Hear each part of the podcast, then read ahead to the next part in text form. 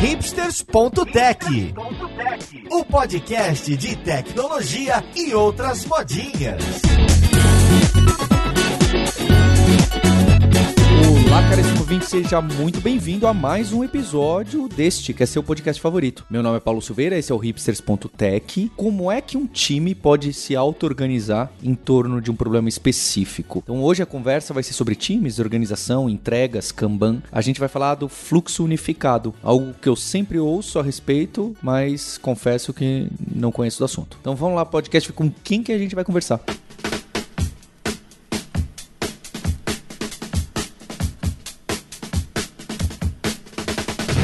Essa conversa de hoje, eu estou aqui com um colega de longa data, uma das pessoas que trouxe a bandeira do Agile lá atrás pra gente, na comunidade brasileira, o Celso Martins, que é diretor de operações da Thaler. Como você está, Celso? Tudo bom, Paulo? Prazer enorme estar aqui com vocês, nesse podcast já consagrado. Valeu, Celso. Obrigado pela ideia também do podcast. Junto com o Celso, estou aqui com o Rafael Cáceres, que é CEO da Thaler. Tudo bom, Rafael? Fala, Paulo. Tudo bem? Prazer estar aí. Enorme. Ouço bastante bastante é, é, ouvinte assíduo aí do podcast também. Que legal. E aqui da casa da Alura a gente tá com o Nico Stepá, que é da diretoria de conteúdo, de aprendizado aqui da Alura e é quem sempre traz pra gente as provocações sobre organização, sobre como as nossas 300 pessoas colaboradoras organizadas ou desorganizadas, batendo cabeça, se ajudando. Tudo bom hein? com você, Nico? Olá, Paulo. Olá, pessoal. Tudo bem comigo? Obrigado pelo convite, Paulo, né? Tô bastante curioso aprender mais para provocar mais você e todos os outros na Alura. é, isso você já faz bastante. E a nossa co-host, Roberta Arcoverde. Oi, Roberta. Oi, Paulo. Gente, eu tô bem empolgada para esse episódio, porque eu tava estudando um pouquinho antes, né, como normalmente eu faço, para pelo menos entender um mínimo dos assuntos. E olha, parece que fluxo unificado vai resolver várias questões que eu estou tendo nesse momento no trabalho. Então, aproveitar a consultoria gratuita aqui. Então, eu vou tentar colocar a minha dúvida para ver se o fluxo tem alguma coisa a ver com isso antes de vocês tentarem fechar numa definição. Eu sinto que um, um, problema hoje, a gente que trabalha com tecnologia e chega uma demanda, um problema, um projeto ou um produto, que normalmente é difícil distinguir se algo é um problema, projeto ou produto, e a gente fica pensando quem é que vai atacar aquilo. Se é uma pessoa, se é um time, se vai para um squad existente, se vai montar um squad temporário, se vai para o chapter, se a gente vai contratar novas pessoas, se a gente joga em algum canto e deixa ver se alguém pega. Como que eu lido com essas demandas frequentes e várias ideias e projetos que estão ali na pilha do backlog, considerando que a gente já sabe o que a gente quer, né? Tem ainda todo esse mistério. É, considerando que é sim um projeto, um produto importante, é,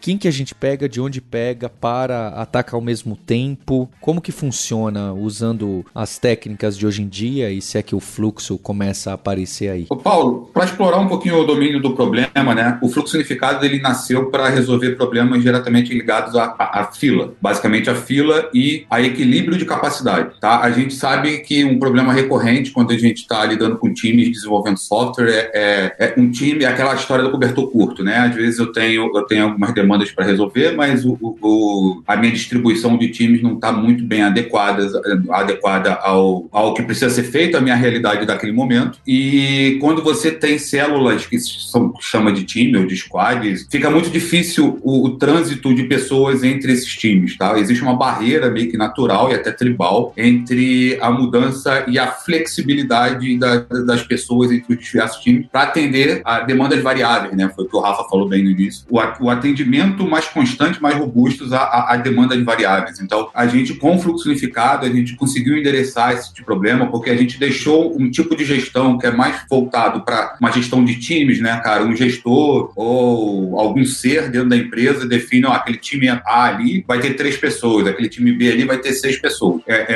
é, e aí eu distribuo, tipo, carteado e demandas entre, entre esses times. A gente passa desse tipo de gestão para uma gestão de slots, que a gente chama, né? Então, a gente passa a gerir a quantidade de slots que cada um, cada projeto vai ocupar dentro do nosso nosso pipe de desenvolvimento. Então, com isso, a gente ganha uma flexibilidade muito grande de pessoas que estavam trabalhando num determinado projeto, podem estar trabalhando numa semana, podem traba tá, traba estar trabalhando num, num, outro projeto numa outra semana. É, o Celso, como o Celso falou, né, esse problema de filas é um problema que a gente começou a endereçar lá no, é, no começo da Thaler, a gente tinha esse problema de, de variabilidade. Entrava um projeto que precisava de três pessoas, aí logo depois tinha um projeto que precisava de cinco pessoas, aí o projeto de cinco pessoas acabava e a gente precisava alocar essas pessoas, mas tinha entrando um projeto de oito e contratava. Então essa manipulação, digamos assim, de, de pessoas dentro da, do nosso processo, né, dentro do nosso portfólio, começou a ficar muito complexa. E a gente, na época, a gente estava lendo os trabalhos do Don Heinertsen, né, que é um, é um dos caras que fala muito de fluxo, né, de fluxo de desenvolvimento de produtos, né, então vale dar uma pesquisada, né, nesse cara, que é um, tem, tem bastante material aí. Ele fala muito sobre essa questão das filas e a gente entender que as filas únicas, né, essa ideia de você ter uma fila única, que nem a fila de senha de banco, né, fila única do, do mercado, ela tem uma vantagem muito grande né, de absorver essas variabilidades, né, então uma fila única, ela sempre ela tem um, uma performance muito melhor do que, do que filas separadas, né, por servidor, né, é, tendo a mesma quantidade de pessoas, a mesma quantidade de, de, de servidores atendendo e a mesma quantidade de pessoas né, trabalhando. Então, quando a gente começou a colocar todos, né, criar um time único, né, um servidor de alta capacidade servindo esses projetos, é, a gente viu que a gente teve uma performance muito, muito melhor e a gente começou dali, a gente começou a, a melhorar isso e aos pouquinhos a gente começou a criar, enxergar problemas e resolver esses problemas e a gente está aí alguns anos fazendo isso e levando, levando isso para a comunidade. Então, esse problema das filas foi o principal, né, a variabilidade de filas que a gente acaba perdendo, é, acaba sendo reduzida bastante quando a gente tem esse tipo de tratamento. É, então, pela, me, me corrija se eu estou errada, mas me parece que então a gente passa de uma mentalidade de que engenheiros, designers trabalham de forma segmentada, né? Você tem vários times, ou squads, ou tribos, ou enfim, ou pilares, que estão responsáveis ali por um subconjunto de um produto, por exemplo, ou por um cliente. E ao invés de você ter esses segmentos, esses conjuntos de pessoas trabalhando de forma absolutamente isolada, você passa a ter um pool, né? Uma, uma espécie de uma grande piscina de profissionais. E à medida que as demandas vão chegando, você aloca, né? Uma palavra talvez um pouco velha, mas você coloca esses profissionais, combina esses profissionais de acordo com o tamanho das demandas, de forma que eles não têm nenhuma obrigação de permanecer unidos naquele mesmo produto, naquela mesma demanda para sempre, né? O, ad eterno. É isso mesmo? E se for, a minha dúvida é como que fica o papel do gestor do produto, porque o, ele seria apenas a pessoa que está gerando essa demanda e aí ele trabalha meio que sem um time fixo também, ou ele faz parte dessa piscina de profissionais, ou ele também trabalha no mesmo ritmo, no mesmo esquema que designers e engenheiros, né, sendo colocados nas demandas de acordo com o tempo que elas vão chegando. É, você foi muito precisa, sim, no, no, no que você comentou. É, lá no início do Fluxo Unificado, 2016, 2017, segundo semestre de 2016 para 2017, é uma expressão que a gente usava muito, principalmente internamente na Thalia, era que o nosso time de dev, que passou a se chamar Vingadores, né? Então a gente só tinha os Vingadores. Antes, como o Rafa falou, a gente tinha time até de uma pessoa atacando projetos que tinham pouca quantidade de horas dentro do nosso pai. Aí tu imagina, a, então, é, se estava dividido, a gente tinha várias deles, a gente tinha várias retrospectivas e tal, e a gente passou a ter uma só. E aí a gente chamava de uma grande massa disforme de devs. A ligeira correção, tá? É que a gente não necessariamente, é, isso é bem importante, tá? A gente sempre, sempre repete, a gente não necessariamente junta tudo num, num projeto só, num time só e, e vamos ver o que, que vai acontecer. O que a gente faz é tirar isso da mão do gestor. Então, se o time naquele momento achar que vale a pena se organizar, como o Rafa falou, né, em células menores de três, quatro pessoas para atacar determinada necessidade e depois essa célula naturalmente se desforma e tal, é, é, é, se desfaz, né? A gente é, não existe um, um, dedo da gestão em cima disso, tá? O que a gestão faz é gestão de fluxo e, e isso já começa, imagino eu, a responder a sua última pergunta. Existe um papel, tá? E a Thalia, ela é muito horizontal, mas a gente nunca acreditou nessa, pelo menos desde que eu tô lá, né? Eu não tô na história toda da Thalia, mas é, é, pelo que eu conheço da cultura, a gente não, não necessariamente acreditou que para você ser horizontal você não precisa ter gestores, tá? Ou você não precisa ter um papel de gestão dentro da empresa. Então a gente sempre teve. E existe um papel que fica em situação até mais delicada do que necessariamente o gestor de produto, que normalmente é aquela pessoa que é a gestora de processo, que é ligeiramente ligada ao que faz o Scrum Master, facilitação, esse tipo de coisa. Esse tipo de pessoa ela passa a gerir o fluxo, ele passa a gerir métricas, passa a facilitar as cadências que começam a surgir com esse tipo de gestão, né, que a gente comenta que é uma gestão fractal, tá? E a pessoa de produto, tá? Ela passa a focar de fato no produto e não na unidade de execução, como a gente gente chama, né? A gente divide a, a, o nosso portfólio, né, a nossa gestão de portfólio, em três grandes unidades principais, né? Produto, que é, é, o que a gente diz que é um banco de ideias, né? A gente chama, é um banco de ideias sobre o que precisa ser executado e levado ao mundo real barra digital, né? O nosso mundo real, que vivemos digital. É o, é o projeto, o projeto ele é o plano tático para atacar aquelas ideias que estão representadas naquela estrutura, geralmente de story mapping do produto, tá? Então o projeto ele é um plano tático, o que eu vou fazer e dentro de que período que eu vou fazer, tanto o que quanto o período ele é variável, de acordo com, a,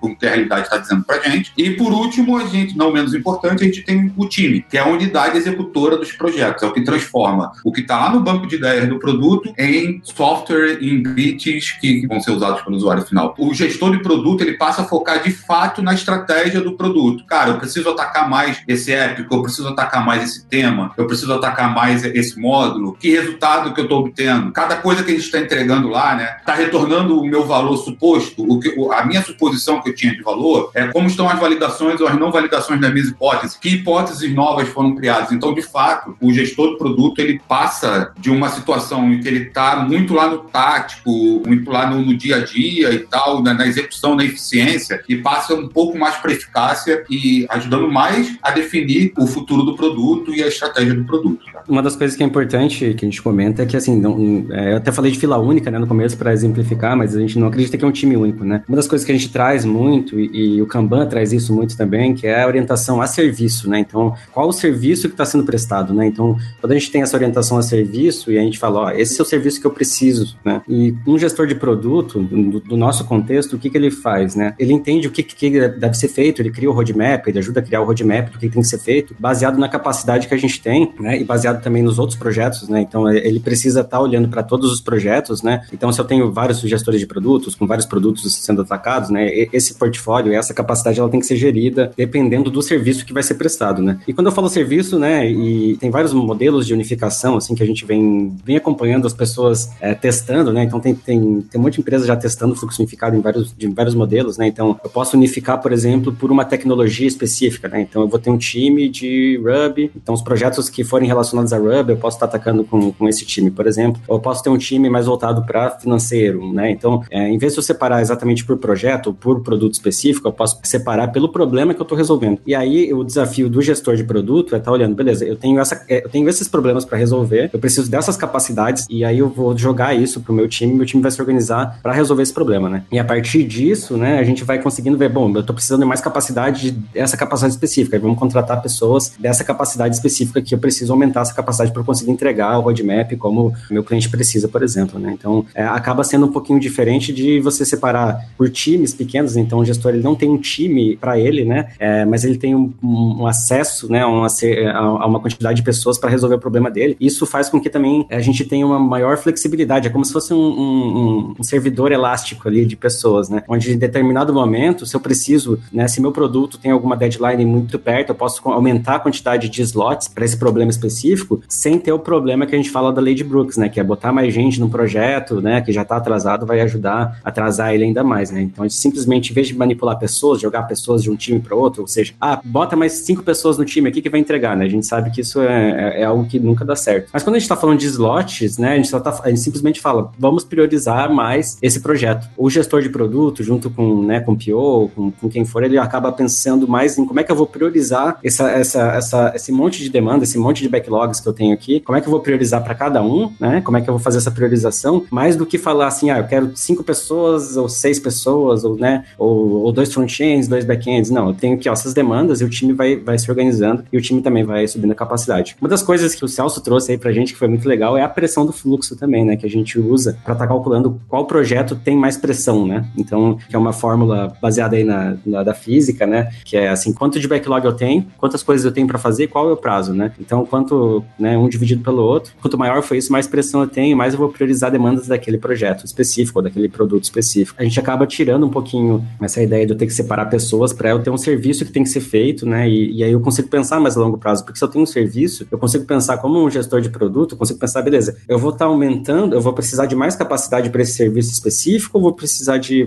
menos capacidade no longo prazo, né? E aí eu consigo fazer até um alinhamento com o RH, por exemplo, né? Com gestão de pessoas para saber, ah, beleza, eu preciso de que, que tipo de treinamento, né? Para essa massa de pessoas que estão ali, que tipo de incentivo incentivos, né, eu preciso estar tá, tá colocando ali dentro. Então, rapidinho, aproveitando, né, eu acho que vocês já responderam a minha dúvida, mas eu vou cutucar uhum. mais um pouquinho. Então, é o seguinte, pelo que eu entendo, o dor inicial foi, ou era, que as demandas dos projetos variam e, assim, é muito difícil criar uma equipe fixa. Ou seja, a troca é, de funcionários, de pessoas, né, entre equipes já era natural. Então, vocês colocaram isso dentro da gestão. Ou seja, né, hoje isso é dinâmico por natureza. Isso é um ponto, né? Só para confirmar, isso é outro. Acho que o Roberto já falou, né? né falam que equipes deveriam ser organizadas ao redor de produtos serviços, etc, né? Mas parece que isso então está dentro da gestão do portfólio. E aí a minha dúvida é como vocês imprimem então a visão, como vocês passam isso para os devs e como é essa troca de entre devs e os gestores, já que não há mais essa coisa fixa, esse scratch fixo que toca esse produto e conhece. E mais uma pergunta, não fazer muitos, é como é esse contexto, né, essa mudança de contexto permanente para o dev, isso não, não atrapalha no dia a dia? Né? Você faz agora isso e amanhã outra demanda, como que é no, no real? Que eu comece? Eu começo pela mudança de contexto, que é uma dúvida bem importante, bem recorrente, tá? Como o Rafa comentou, tá? Não necessariamente precisa sair unificando a empresa como um todo, né? Isso não, a gente não unificou a empresa como um todo quando a gente migrou do, do modelo de times para o modelo de, de serviço, né? De fluxo unificado. A gente tinha duas verticais principais, né? Uma que atendia mais governo e outra que atendia mais os nossos clientes privados. E dessa forma a gente tinha essas duas, né? Dentro da empresa. Quando a gente estava fazendo a migração, tá? A gente fez um SWOT, a gente fez um plano de rollback, não foi algo assim, cavalo doido, né? Como chamam, de é, vamos que vamos, vamos mudar. É, então a gente fez um plano bem detalhado e isso, essa foi uma das questões que apareceu e, e é legal porque de lá para cá ela aparece o tempo todo, tá? Um dos primeiros pontos, cara, que a gente percebeu é que, cara, naquela época, já naquela época, a Natália, por exemplo, é, boa parte dos devs faziam freelancers, né? Faziam trabalho de freela. Então eles naturalmente já estavam mudando de contexto, mudando de contexto num nível assim absurdo, mudando de contexto de, cara, de contexto de processo, de para um processo diferente, para um cliente totalmente diferente, para um, às vezes linguagem completamente diferente, tá? Então isso já meio que acontecia. O que a gente passou a tentar descobrir é, cara, em, até que ponto isso é saudável. E a nossa hipótese, né, que até hoje é uma hipótese, que é, esse é um estudo muito difícil de fazer, é que se você pega aquela unidade de trabalho e leva ela até o final, leva ela até a entrega, então não é necessariamente, ah, cara, puxei uma história hoje do cliente X, amanhã trava essa história, amanhã eu puxo uma outra história do cliente Y e tal, até porque, cara, uma das coisas mais importantes para a gente ter uma mudança de contexto saudável dentro da operação é a gente estar tá com um controle bem rígido do, do limite de WIP, né? De Work in Progress. Então, é, a gente não pode estar tá com sobrecarga no sistema de trabalho, a gente não pode estar tá com overload, tá? Então, é, o, o WIP limitado é assim um pré-requisito na nossa visão, né, na nossa experiência e no que a gente fez para você ter o fluxo unificado. Então, você não necessariamente sai puxando história e sai trabalhando em vários contextos ao mesmo tempo. Ah, você termina aquilo que você estava fazendo, ou vai parear com uma outra pessoa, ou vai estudar, ou vai escrever um negócio pro blog, e quando terminar, quando aquele artefato que você está trabalhando terminar, você pega outro. E é óbvio, né? O, é legal tu falar isso em podcast e tal, mas no dia a dia, às vezes, as coisas acontecem de uma forma diferente. Hoje, com cliente de mentoria, eu comentei exatamente isso. O dia a dia pega a gente na pancada, né? O que, que acontece? Para a gente minimizar os riscos desse tipo, a gente tenta agrupar dentro do mesmo fluxo unificado, né? Ou por tecnologia, ou por tecnologia semelhante, tá? Não precisa ser necessariamente, ah, esse time aqui é de Ruby, aquele outro é de Python e tal. Talvez Ruby e Python sejam duas linguagens que você consiga colocar dentro do mesmo fluxo, não sei, a gente nunca testou esse tipo de coisa. Mas uma coisa que com certeza a gente não faz, por exemplo, seria colocar no mesmo pipe Clipper e .NET, sei lá. Que são, são, são coisas muito diferentes, são habilidades muito específicas, muito diferentes, tá? Então, o nosso stack de tecnologia, aquele radar da TW já antigo e bem famoso, na nossa comunidade, ajuda bastante, porque ajuda a empresa como um todo, né, como um organismo, a manter um certo foco em tecnologia. Então a gente não varia muito do que a gente trabalha já com outros clientes, tá? O contexto também não varia tanto assim. Quando ele varia, a gente estuda se vale a pena separar ou não. Mas eu acho que a, resposta principal é essa. A gente descobriu não é necessariamente nocivo se você termina alguma coisa, ainda mais que a gente, a gente sabe que a gente está trabalhando no, no, numa gestão corporativa de produtos, né? A gente está trabalhando com lead times aí, sei lá, de uma semana, de lead time de um fluxo completo, né? Então, se você está numa semana trabalhando em determinado tipo de artefato, cara, entregou aquilo, vai tomar um café, vai, vai arejar a cabeça, vai fazer outra coisa, puxa e começa um outro tipo de trabalho, não necessariamente tão diferente daquilo que você terminou há pouco tempo atrás, isso não se torna tanto um problema, tá? E um outro pontinho, esse é mais rápido, tá? É que outra coisa que a gente descobriu é que muita empresa, da mesma forma como a gente descobriu, a comunidade ágil descobriu que, na verdade, nunca existiu escopo fechado, tá? Nem na, na, no waterfall, em situação nenhuma existe escopo fechado, porque as empresas que dizem trabalhar com escopo fechado, eles fazem, eles lançam mão e fazem uso de muitos CRs, de change request, e entra change request em cima de change request, e se está entrando change request, você não tem um escopo fechado. O que a gente descobriu é que nem toda empresa também tinha times tão rígidos assim. Principalmente as, a, as empresas que a gente dá consultoria de processo,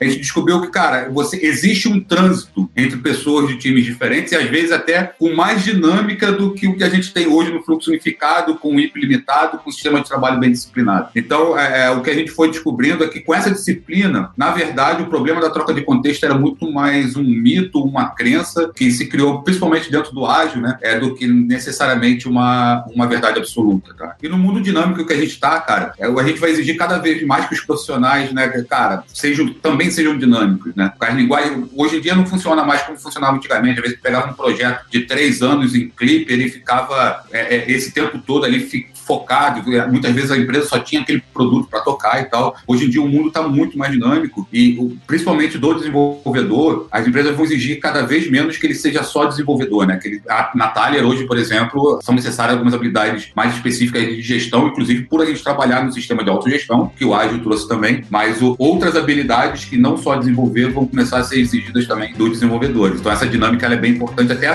para preparar melhores profissionais para o futuro, né?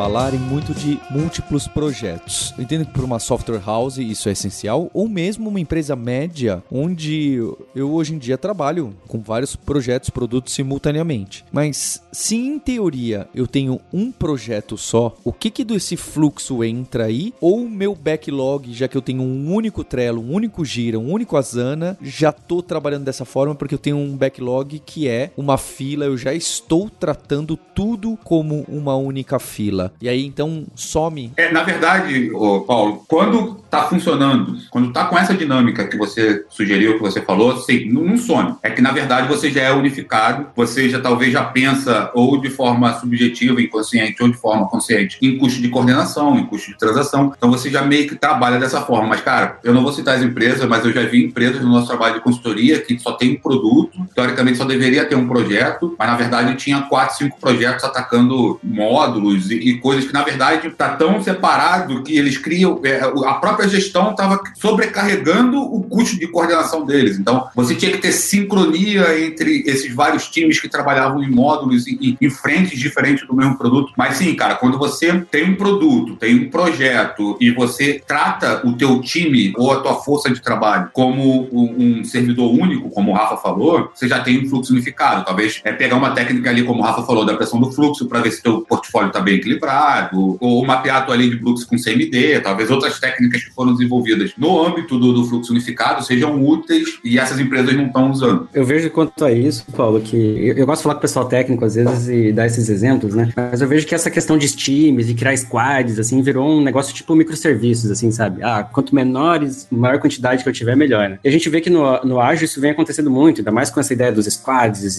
modelo Spotify, né? O pessoal chega a ponto de ter, sei lá, times que tem três devs devs, e tem um PO, um Scrum Master, um, um PM, né? E, e, aí você tem mais gestão do que próprio pessoas desenvolvendo, né? O produto em si, né? O que a gente viu que talvez não precisa ser tão, né? Não precisa, não precisa ter um time de 100 pessoas, único, fazendo tudo, mas eu também não preciso ter, sabe, times tão pequenos, né? Porque eu tô aumentando demais o custo de coordenação, eu tô reduzindo muita coesão entre esses times também, né? Então, o que que... Uma, eu tava numa empresa também dando uma palestra e o pessoal falou, pô, mas eu tenho 180 times, como é que eu vou unificar tudo isso? Eu falei, mas se, se você tivesse 90 190 times, né? Talvez não seria mais fácil de você estar gerenciando tudo isso? Se você tivesse 60 times, né? Em vez de você ter 180 times, talvez não seria mais simples de você estar tá, tá, tá conseguindo ter uma visão, né? Então, a gente vai um pouco nessa linha, sabe? Não, não, não é uma questão de você fazer um time único, e sim, será que você realmente precisa de tanto time? Será que você tem tanta demanda, assim, para produtos que são específicos e precisam de um time alocado? Porque, assim, a gente sabe que às vezes, em alguns momentos, a gente vai precisar de um time alocado, né? É, por N motivos, né? Mas tem vezes que não, tem vezes que eu preciso estar um time ali e, e também tô dando manutenção em outra coisa, né? E a gente acredita muito nisso, né? Que quem constrói tem que dar manutenção, né? Então eu não vou criar um time de suporte, um time de, de desenvolvimento, né? Então, assim, eu tô criando, tô dando manutenção naquilo, né? Tô unificando essas coisas. Às vezes eu tenho projetos maiores rodando e coisas menores vão aparecendo de outros projetos, né? Então, esse tipo de coisa que a gente ajuda muito a gente a estar tá reduzindo muito esse custo, né? De gestão, né? De, essa carga de gestão enorme que a gente tem hoje em dia com esses modelos de agilidade em escala, assim, que é, né, é, é gente demais e, e, as pessoas têm que ficar se comunicando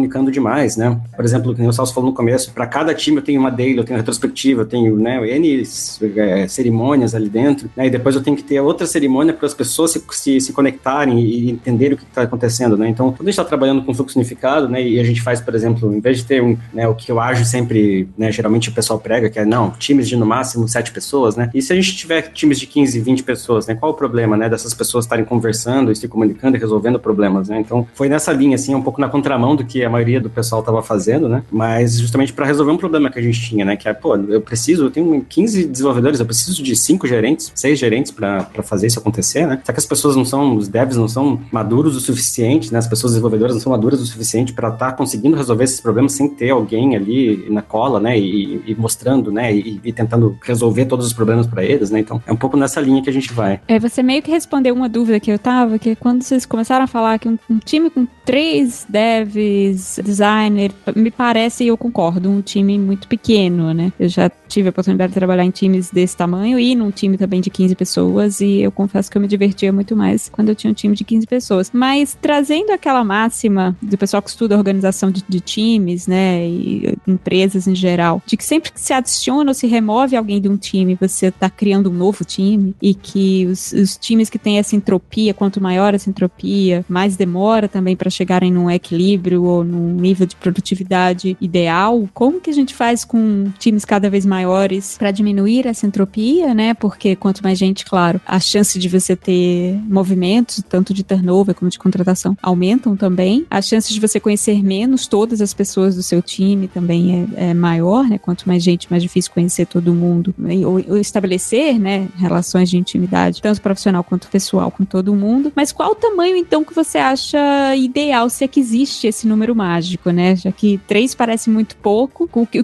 100 parece muito, né? Onde que fica um, um número que é ideal para fluxo unificado ou que pelo menos traria menos problemas? Nossa, ótima pergunta, ótima colocação. Assim, eu respondendo a primeira parte ali, quando você tem um time um pouco maior, a gente tem menos impacto dessa mudança. Então, por exemplo, um time de três pessoas, né? Saiu uma pessoa, é, saiu 30, né, 33% do time, né? E, e aí você tem uma perda bem grande, né? Você tem um time de 15, 16 pessoas, 20 pessoas, né? Uma pessoa ela acaba impactando menos. Né? E a gente viu isso muito na prática com as métricas. Né? Como a gente é muito focado em ter as métricas e acompanhar né, no longo prazo, quando a gente mudou para o fluxo unificado, a gente começou a ver que às vezes uma pessoa saindo, ou duas, mesmo que de turnover, ou mesmo que por N motivos, né, acabavam não impactando tanto nas nossas métricas finais. Tá? Isso foi um ponto que foi bem positivo na época, porque também liberou as pessoas para, por exemplo, pô, posso ir para um evento, sabe? Eu posso sair uma semana que não vai, sabe, não, não vai ser o fim do mundo, não vai impactar tanto assim no time, e o turnover também era um impacto menor. Ao mesmo tempo, ao contrário, né? Quando entrava uma pessoa, acabava que também não impactava tanto, né? Então demorava um tempo, né? Tudo acaba demorando um pouquinho mais para fazer esse efeito, né? E, e isso tem, tem, um lado positivo, um lado,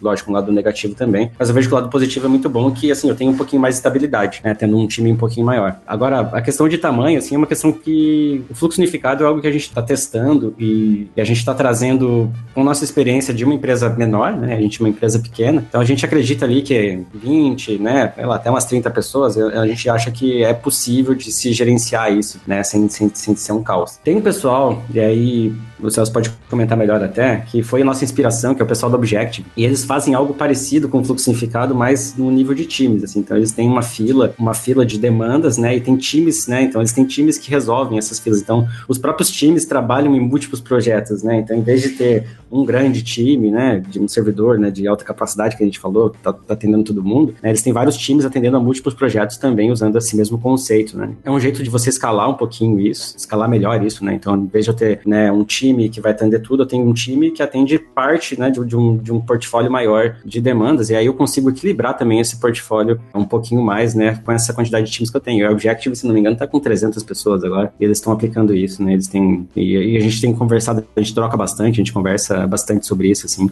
Então é um modelo um pouquinho diferente que eu acho que também pode ser uma, um caminho para empresas maiores estarem aplicando. Entra muito na questão da complexidade, né? A gente não, não vai ter tanto tempo para explorar aqui isso, mas, por exemplo, qual é o limite de uma cidade? Se você tem regras bem definidas e as pessoas sabem o que elas precisam fazer quando acordam de manhã e vão dormir à noite, e elas são realmente células autômatas, né? Realmente fazendo o que ela faz no dia a dia, ela contribui para o bem maior, é virtualmente infinito, né? Cidades bem organizadas, né? Com, que não cresceram de forma desproporcional ou de, de forma louca, assim, né? É, é, tiveram um crescimento sustentável e tal, elas conseguem continuar crescendo e até com ideias é, radicais e ideias disruptivas de, de como morar de novo, né? Como tratar a cidade melhor e coisas do tipo. Eu penso que, de alguma forma, tá? É porque a gente não está acostumado com esse tipo de mindset, com esse tipo de ideia, né? Mas eu acredito que, de alguma forma, a gente modelando, a gente forjando esse modo de pensar, a gente consegue levar um pouco dessa questão do, do pensamento complexo. E se as pessoas estiverem em posse do que elas precisam fazer, tiverem em posse das restrições, os canais de comunicação da empresa estiverem bem desobstruídos, é, estiverem bem livres, bem fluidos, né? Vamos dizer assim, a empresa se comunica bem internamente. Cara, eu, sinceramente, não sei qual seria o limite, tá? Esse limite virtual, né, de 17, 20 aí, que a gente costuma falar quando tá falando do fluxo, vai muito de como o fluxo unificado começou, né? Ele começou quando a Thalia tinha 17 pessoas, né? Na, só na operação. E tinha todos esses time, timezinhos, tinha time de dois, time de um, time de cinco, seis, toda essa variação pra gente lidar. E aí,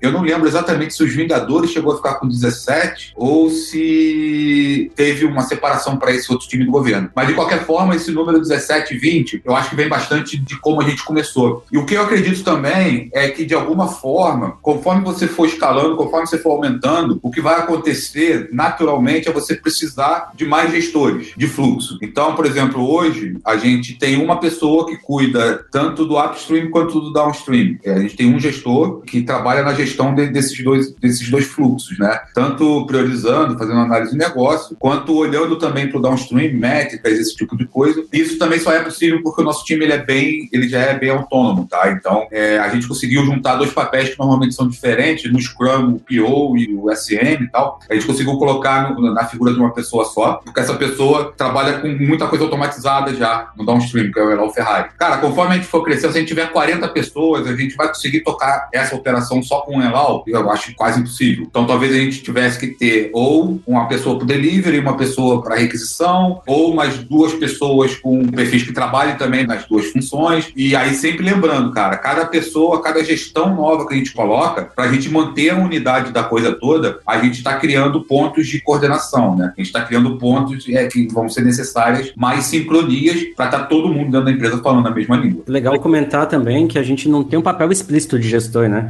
Essa pessoa é gestora, né? A gestão na Thaler, ela funciona como algo autônomo também, né? Então a gente cada vez mais tenta puxar tantas pessoas de desenvolvimento quanto as pessoas de UX, de produto, estarem, estarem participando da gestão e fazendo esse trabalho de gestão juntos, né? Então, por exemplo, hoje no nosso time, né, a gente já está num nível que, assim, não tem um gestor, né, não tem um agile coach facilitando retrospectiva, facilitando feedbacks, né, esse tipo de coisa, né? Então, a gente tem o time se organizando para fazer isso acontecer, né? Isso pra gente é, é, muito legal, né? Então, um ponto que aí saindo disso que eu vejo que é bem legal falar é que eu não acho que, ah, vamos, né, fluxo unificado é todo lugar, né? A gente não criou, não é algo que a gente criou é, exatamente para ser algo que a gente, ah, nossa, criamos um método aqui e agora vamos aplicar em todo que é lugar. Não, a gente criou algo baseado nas nossas necessidades, apresentou isso para a comunidade e sempre que a gente fala em algum lugar ou palestras, né? Eu já dei palestra na Jaio Brasil e a gente deu workshops no Linkanban e sempre do fim tem alguém que fala, pô, a gente já sofre disso, cara, a gente já faz fluxo unificado aqui, mas a gente não tinha as ferramentas, ferramentas. Então, muitas vezes a gente, muita gente já tem essa, essa dificuldade, já tem esse problema de estar mantendo o time, né, em todo lugar. Assim. Então, várias empresas que, que o pessoal tem tentado aplicar isso e, e, e, tem sido bem legal essa experiência, porque é um problema que é recorrente, né? É um problema que é recorrente em vários lugares, né? De você conseguir manter, né, vários times, né, trabalhando num, num único projeto, né?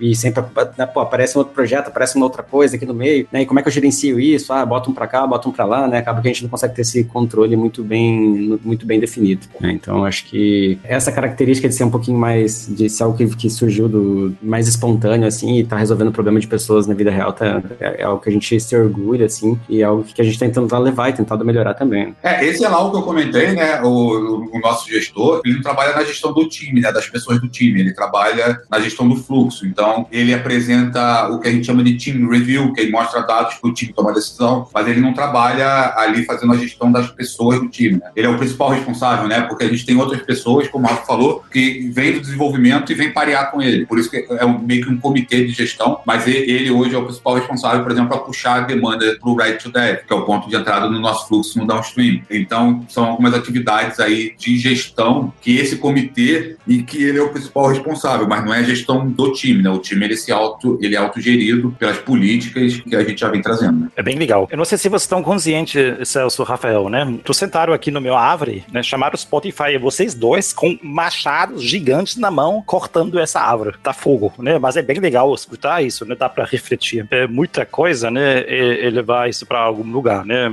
Acho que é bom refletir, é, repensar essas coisas, né? Que a gente assume como, como padrão. A minha dúvida, um pouquinho sobre o mindset, né? O Dev que entra na equipe de vocês, na cultura, até relacionada com cultura também, né? Nessa mudança que vocês fizeram, o que mudou culturalmente? Ou basta ter, entre aspas, o mindset ágil para aplicar isso? E para o Dev que entra, quais são as dificuldades que entra na, nesses sistemas, nessa equipe de, de vocês? Essa aí eu vou deixar pro Rafa, porque é totalmente a praia dele, tá? Eu costumo brincar dizendo que eu não gosto de pessoas, eu gosto de processos. Eu não sou um cara de pessoas, sou um cara de processos. Mas só, só um comentáriozinho do teu início, tá? É, a gente, como a, a, o artigo que saiu há vários anos atrás, depois que virou HIP, o modelo Spotify, a gente não acredita no modelo Spotify, a gente nem acredita que exista um modelo Spotify. Então, é, é a gente, ok, caiu, quer, chamar caiu. de, quer chamar de, do jeito que o Spotify chama lá, cara, beleza. Pra mim é a mesma coisa que estivesse chamando de coxinha de galinha. Só que a gente não acredita que, nem que exista um modelo Spotify, tá, na verdade. O modelo dos caras é bem dinâmico. Como eles mesmos dizem, né, hoje em dia nem eles fazem um modelo Spotify. Se é que existiu um modelo Spotify. Mas isso aí eu deixo com o Rafa,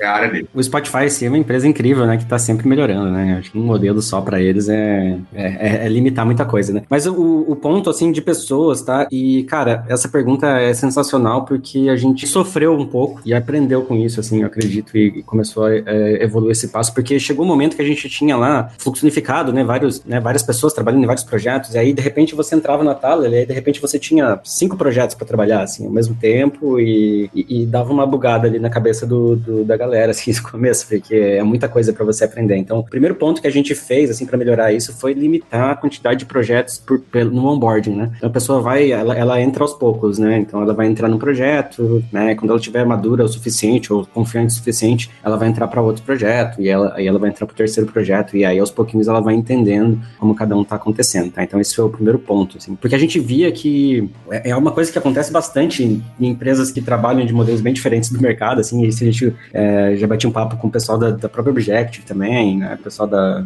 de, de outras empresas, que é, a gente acaba sendo uma, tendo uma coesão tão forte entre os times que qualquer pessoa de fora, assim, acaba tendo muita dificuldade de se adaptar, né? E isso é um problema, não é uma coisa tão boa assim. Então a gente precisa ter uma, uma abertura para que as pessoas consigam se adaptar e consigam estar tá vivenciando aquilo de uma forma melhor, né? Então, é, esse é o primeiro ponto, assim, a gente foi aos poucos, né? Outro ponto que a gente mudou do começo é que quando a gente começou o fluxo unificado, a gente criou uma política lá na época, mas fazia sentido na época, tá? Que era, acabou, né? Era só full stack, todo mundo era full stack, todo mundo pegava qualquer coisa. Então, se você era back-end, você ia pegar front, fazer CSS, e se você era front, você ia pegar, né? Ia configurar servidor, era, todo mundo fazia tudo, assim. E pra época isso funcionou porque a gente tinha pessoas com uma, uma mentalidade de querer ser full stack, de querer aprender tudo, querer saber todo o processo, assim. Justamente porque a gente que, que começou ali a empresa, a gente já tinha um pouco desse pensamento, né? Então foi algo legal. Só que aos poucos a gente foi vendo que isso não estava funcionando bem, porque tinha gente, pessoas saindo, né? Dando um turnover, é, justamente por pessoas que, cara, eu não quero ficar fazendo CSS, eu não quero trabalhar com front, não quero trabalhar com JavaScript JavaScript, ou eu não quero trabalhar com, né, com back-end, não é minha praia, né? Então a gente começou dali criar algumas mecânicas também para que as pessoas, né, já que a ideia é que o time se organize, então beleza, o time se organiza então para resolver esse problema, né? E uma das organizações que veio até das retrospectivas, né, o pessoal trouxe isso, foi criar tags, né? Então assim, quando as demandas vêm, é, é, né, do, do, da gestão de produtos, né, tem uma, uma, uma, triagem ali no começo, né, que a gente chama de upstream, é, e nessa triagem ele, é, é, todas as demandas elas são tagueadas, né? Então, ah, essa demanda aqui tem back-end e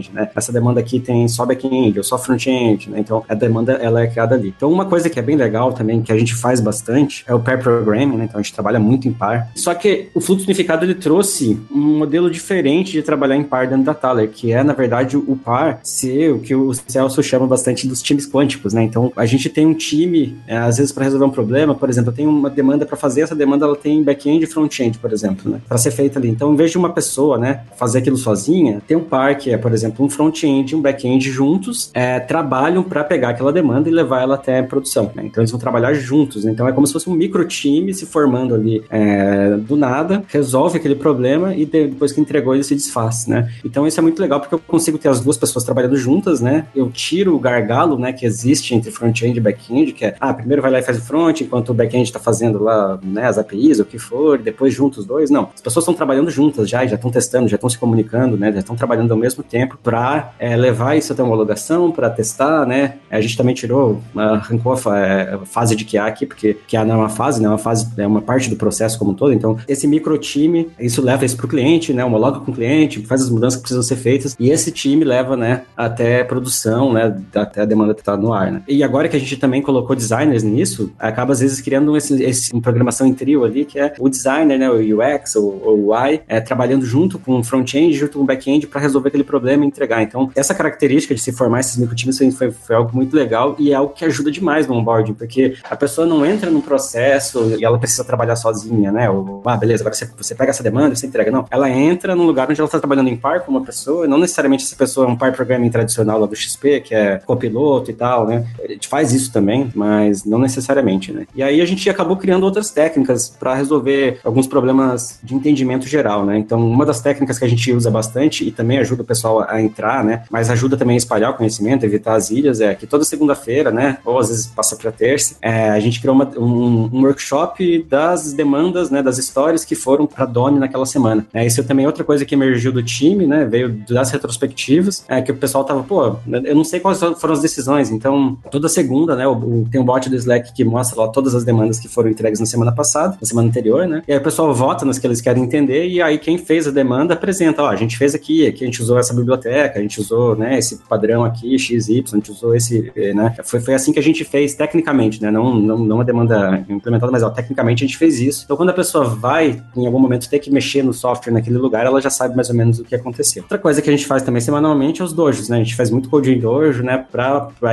né, às vezes code dojo, às vezes mob, mob programming, pro pessoal se juntar e resolver problemas juntos, né, às vezes um problema fictício no dojo, às vezes um problema de um cliente, né, junta todo mundo e, é, pô, a gente tem que resolver isso aqui, vamos fazer um mob para todo mundo estar tá fazendo aqui, entendendo o, o que está acontecendo. Todo esse modelo, assim, ajuda muito o onboarding das pessoas ser menor. A gente vê que uma época, quando a gente tinha esse monte de projetos, às vezes demorava seis meses para o pessoal começar a entender e ser um pouco mais autônomo, né, e, e ter essa desenvoltura, né, dentro do processo para pegar uma demanda e entregá-la em dono, né. E quando a gente começou a criar todos esses processos, né, então os tags, é, né, então, em vez de ter duas pessoas de back-end trabalhando numa demanda de front, que não faz o menor sentido, né, eu consigo taguear isso e entender melhor, né? E workshop, e dojo, né? Tudo isso fez com que ficasse muito menor. Hoje eu vejo que o pessoal em um mês, assim, é, já consegue, já tá conseguindo produzir, já conseguindo ter um treinamento bom o suficiente para ter essa autonomia para entregar as demandas. Para quem quer aplicar o fluxo unificado agora, eu queria saber um passo, então, para as pessoas fazerem. Seria um passo tão simples quanto para de ter 30 lugares para ter 30 projetos e põe tudo na mesma fila? Ou tem um, um, um passo mais simples, menos grave, algo muito importante? Cara, o que eu costumo dizer é o seguinte: tem um plano. O fluxo unificado ele é diferente das técnicas do Kanban. Quando você faz um curso de Kanban, o pessoal comenta, é um dos slogans, né? do método cara, você pode começar na próxima segunda-feira. Fluxo unificado, assim, na nossa visão, não é algo que você possa começar na, na próxima segunda-feira. O planejamento para ele talvez sim seja algo que você possa começar na próxima segunda-feira. Então, cara, o que eu posso sugerir é mais ou menos o caminho que a gente trilhou, tá? Cria um plano, faça um SWOT, faça uma análise de risco, tenha um plano de rollback, porque, cara, se você não é unificado e vai unificar, você precisa alinhar com o cliente, você precisa alinhar com o time de desenvolvimento, você precisa alinhar com os stakeholders, você precisa alinhar com o pessoal. O cliente ele deixa, não foi uma pergunta que surgiu aqui, mas já surgiu outras vezes, mas o cliente ele deixa de ter um ponto de contato, ele deixa de ter um time para ele, tá? Então isso precisa ser devidamente alinhado. E a partir desses riscos, cria um plano de rollback, um go no go, a partir desse momento, porque se você passa desse go no go, foi uma coisa que a gente reparou também, fica muito difícil de você desunificar, né? De você quebrar de novo em times. Então tenha um momento em que você vai dar o teu go no go, tem um plano de rollback estruturado para você voltar depois depois de repente tentar de novo, mas não coloque a tua operação e a tua organização em risco para você adotar um fluxo unificado. Se tem um passo anterior, cara, pensa bem, analisa, vê o que faz sentido unificar, vê o que faz sentido deixar não unificado, vá unificando aos pouquinhos, de forma mais evolucionária, né? E não, não, não acorde próxima segunda-feira falando, cara, vou unificar esse troço todo aqui. É, e, e assim, entender que você tem esse problema, né? Você tem esse problema de variabilidade, né? Então, a partir do momento que você precisa criar um time de uma, duas pessoas, frequentemente, é muito provável que o fluxo unificado vai te ajudar, né? Ou times muito pequenos, né? E que surgem por um curto período de tempo, né? Então, se você está tendo esse problema, pode ser que você precise é, unificar, tá? Você precise unificar pelo menos uma parte, né? Isso que a gente fala também, não precisa unificar tudo. Então, a primeira coisa que o Nelson falou é, olhou, tem um problema, você está tendo, né? Eu consigo unificar dois times, né? Eu tenho dois times de duas pessoas, será que, pô, esses dois times trabalham com a mesma tecnologia? Será que se eu fizer um time de quatro pessoas, eles não conseguem atender esses dois processos, esses dois projetos aqui, ou dois, né, produtos, né? Será que não, não dá? Será que não vale fazer esse teste, né? E aí, e aí e aos pouquinhos, e testando, né? Que o Celso falou, fazer um plano de beleza, se não der certo, como é que a gente vai voltar? Como é que a gente vai retornar? Então, começar aos pouquinhos, entender, né? Entender, trazer muito também pro time, né? É, isso, como a ideia toda é trazer autonomia, né? E, e autogestão, a gente tem que ter um time preparado também para se autogerir, né? Se a gente jogar simplesmente isso para um time que não está preparado para tomar as próprias decisões, né? E, ou, ou não queira isso, né? Também é, é algo que vai, dificilmente funcionaria. Então, ter um time preparado e um time afim, né, um time com essa vontade de ter uma horizontalidade maior, de ter uma, de ter um, uma autonomia maior para tomada de decisão, né, eu acho que é um dos pré-requisitos também. Bem, a gente vai deixar alguns links, é uma conversa profunda que fico pensando um monte de coisa, né? Eu anotei o, o Nico ficou me cutucando aqui enquanto a gente gravava o podcast sobre tá vendo, ixi, a gente precisa aprender ainda um monte de coisa, precisa mexer bastante. E eu acho interessante que fica algumas provocações e algumas são contraintuitivas. Né? Bem, o, o conceito até é contraintuitivo, não é da gente tratar numa fila única, você fala, como assim? Você tá louco? Vai virar uma zona, vai ficar pior do que já tá, já tá uma bagunça. É, então eu gosto bastante da gente ser provocado em relação a algumas coisas que a gente achava que, não, peraí, é daqui pra quebrar ainda mais essas filas, não é? É interessante isso. Cara, demais, demais. É super anti-agile às vezes, até em alguns momentos. Queria agradecer o Rafael e o Celso pela ideia do podcast e deixar aquela trivia do podcast. Acho que raramente a gente adia a gravação do podcast, né, Roberta? Raramente. E esse podcast nós adiamos duas vezes. Eu precisei mudar a data duas vezes. Justo por ser um podcast sobre organização, agilidade. Mas aí o Rafael falou: não, mas é. Ou o Celso falou: não, é adaptação. Faz sentido. A gente vai e o que dá, até deu. É, fica trivia para vocês. Sem dúvida, sem dúvida. O problema, para pegar esse gancho daí, né, do, da adaptação, o problema não é o, é o projeto, se chamar de projeto, chamar de iniciativa, né? O problema é tu fixar o teu prazo, o teu escopo juntos. Bem, agradeço o Rafael Celso, especialmente a você, ouvinte, pela audiência, por divulgar esse podcast para mostrar pro seu chefe, sua chefe e falar: olha só, tá vendo que eu falava que aqui devia ser melhor, etc. Agradeço também a Roberto Nico e a todos os colaboradores e colaboradoras que aguentam a minha desorganização na empresa, no Grupo Alura. E a gente tem um compromisso na próxima terça-feira. Hipsters, abraços, tchau. E se você quer se aprofundar nesse universo de hipsters, nerds e devs, pessoas com paixão por tecnologia, tem dois passos para você dar agora mesmo. O primeiro é em youtube.com/lura e se inscrever e ligar as notificações porque quase todo dia tem vídeos de tecnologia, alguns com profundidade técnica, os Alura Mais, outros são entrevistas com pessoas incríveis de carreira que chegaram lá nossos alunos e alunas contando suas histórias e trajetórias, que é o scuba.dev. E além disso, também tem os vídeos do hipsters.tube, que são vídeos do grupo do Hipsters, da Lura, contando e discutindo tecnologia. Eu entrevisto diversas pessoas para falar sobre as mais diversas tecnologias, com vídeos muito bacanas. Então, acho muito legal. Essa é a minha primeira dica para você fazer já. Se inscrever no YouTube da Lura. E a segunda é, você já deve saber, ir lá e colocar seu e-mail na newsletter Imersão, Aprendizagem e Tecnologia.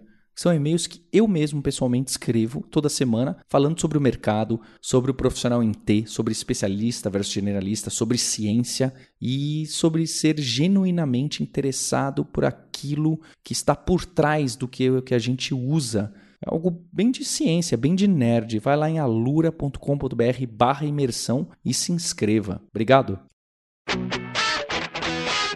Você ouviu o hipsters.tech, produção e oferecimento alura.com.br, cursos online de tecnologia e Kaelon, ensino e inovação.